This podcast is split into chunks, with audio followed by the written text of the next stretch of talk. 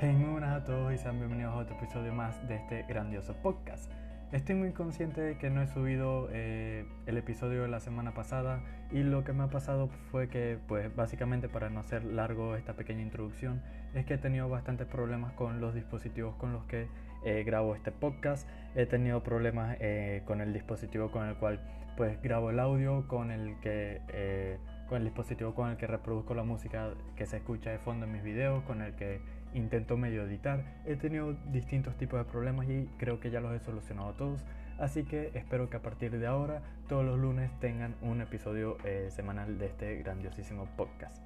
Y pues sin más preámbulo empecemos con la primera noticia que tenemos esta semana que pues fue una noticia bastante sonada en gran parte del mundo por no decir que básicamente fue en todo el mundo y es que aparte de toda la pandemia que hemos estado viviendo últimamente pues también la vida cotidiana sigue de alguna u otra forma y pasan eh, problemas muy graves en distintas partes de nuestro planeta. Y esta vez pues tocó que el día 5 de agosto, 508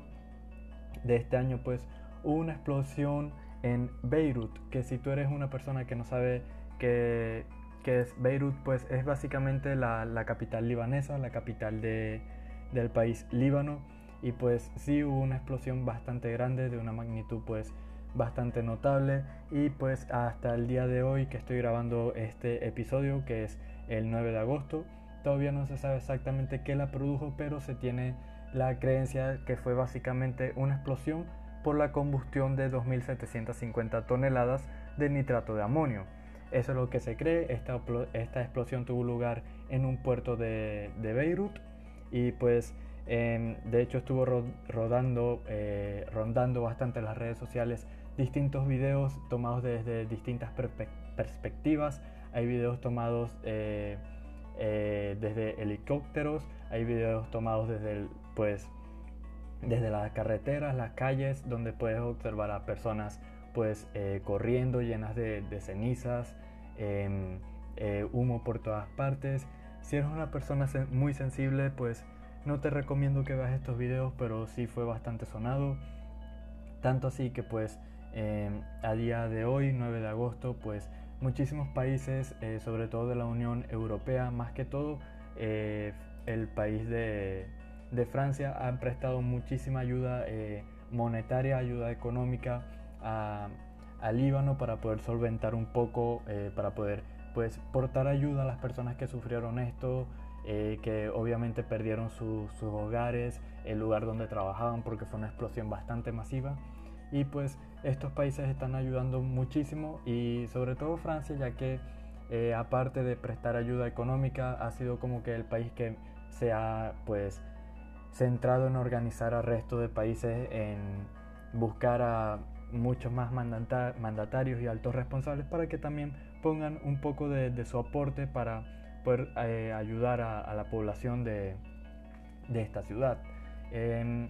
con todo esto de la explosión pues se ha hecho bastantes manifestaciones, la gente pues está muy disgustada obviamente, eh, se siente insegura, piensa que podría pasar nuevamente, sobre todo porque no se sabe exactamente quién o qué fue el, el causante de, de, esta explosión. Y tanto así que hasta Francia se ha ofrecido para aportar ayuda también para poder buscar a los responsables que, que pues provocaron este, este incidente que a día de hoy pues hay unos 6.000 heridos todavía y pues lamentablemente eh, el dato que tengo hasta ahora es de 158 personas que han fallecido, de las cuales dos de estas personas pues fueron víctimas políticas, eran personas que tenían algún eh, cargo político, específicamente eran ministros de información y medio ambiente. También debido a esto, debido a las protestas, pues la ministra libanesa de información llamada Manael Abdel Samad, pues dimitió de su cargo debido a que considera que esta explosión fue provocada por personas que están eh, disgustadas con el gobierno que tiene este país y pues ella presentó su, dimisión debido a esto, debido a las manifestaciones, pues decidió pues dejar a un lado su cargo político. Y pues eh, aparte de esta noticia, algo que también pues llamó mucho la atención es que al día siguiente, el día 6 de agosto, pues cumplió 75 años desde que se lanzó la bomba atómica que devastó Hiroshima Y tres días después, el día en el que estoy grabando esto, el 9 de agosto, pues también cumplió 75 años el día en el que cayó eh, la, una bomba atómica en Nagasaki. Y pues como para conmemorar esto, las personas que viven hoy en día en Nagasaki, pues se realizó pues una especie, una especie de protesta pacífica. Eh, la gente obviamente con todos los cuidados que se necesita tener en la pandemia, con sus tapabocas, con su distanciamiento, pues la gente de, de Nagasaki quiso dar un mensaje a nivel mundial en el cual pues le pedían al mundo que este ataque que se provocó en Nagasaki, que fue el segundo y el último ataque nuclear hasta el día de hoy, pues se desea que sea el último ataque nuclear que haya en toda la faz de la Tierra eh, durante lo que le quede de vida a la humanidad, ya que pues obviamente las armas nucleares son armas muy muy peligrosas y que no han traído nada bueno a, la humanidad hasta el día de hoy y pues ellos esperan que no vuelva a ocurrir más nunca. Ahora como un poco de noticias eh, más rápidas, pues tengo de encabezado que Trump prohibió cualquier negocio con TikTok a partir del 15 de septiembre de este año. El presidente de los Estados Unidos de América pues ha decretado que eh, a partir del 15 de septiembre la aplicación TikTok tiene que salir completamente de todos los dispositivos eh, de Estados estadounidenses, pues va a salir de las tiendas de los distintos dispositivos móviles, ya sea iOS, Android, etc., ya que eh, en el comunicado que dio el 7 de, agosto, este presidente dijo que si ninguna compañía estadounidense compra la aplicación de TikTok, pues a partir del 15 de septiembre tiene que salir de todos lados. La otra noticia pues es que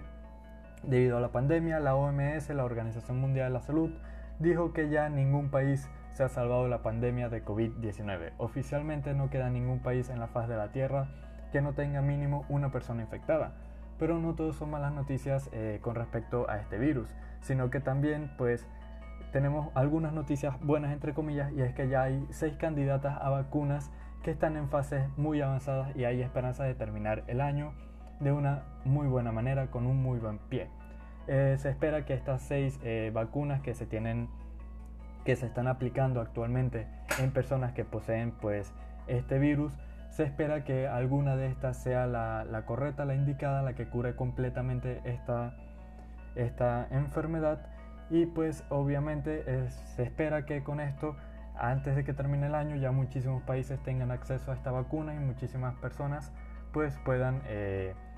ya disfrutar de un fin de año como eh, merecemos la gran mayoría de nosotros. Eh, obviamente si alguna de estas vacunas es la correcta, no va a salir a la semana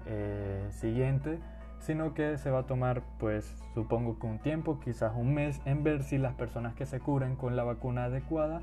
pues ver si no presentan algún tipo de eh, efecto secundario. Y como última noticia de esta semana tenemos que también el día 7 de agosto, pues hubo un accidente de avión en la India. Eh, varias personas perdieron la vida en este accidente. Era un avión que transportaba 191 pasajeros que volaba desde Dubái hasta Kozhikode en, el sur de la India, no estoy muy seguro si lo pronuncié bien, Kozhikode, y pues tuvo un accidente y al menos 90 personas de las 191 eh,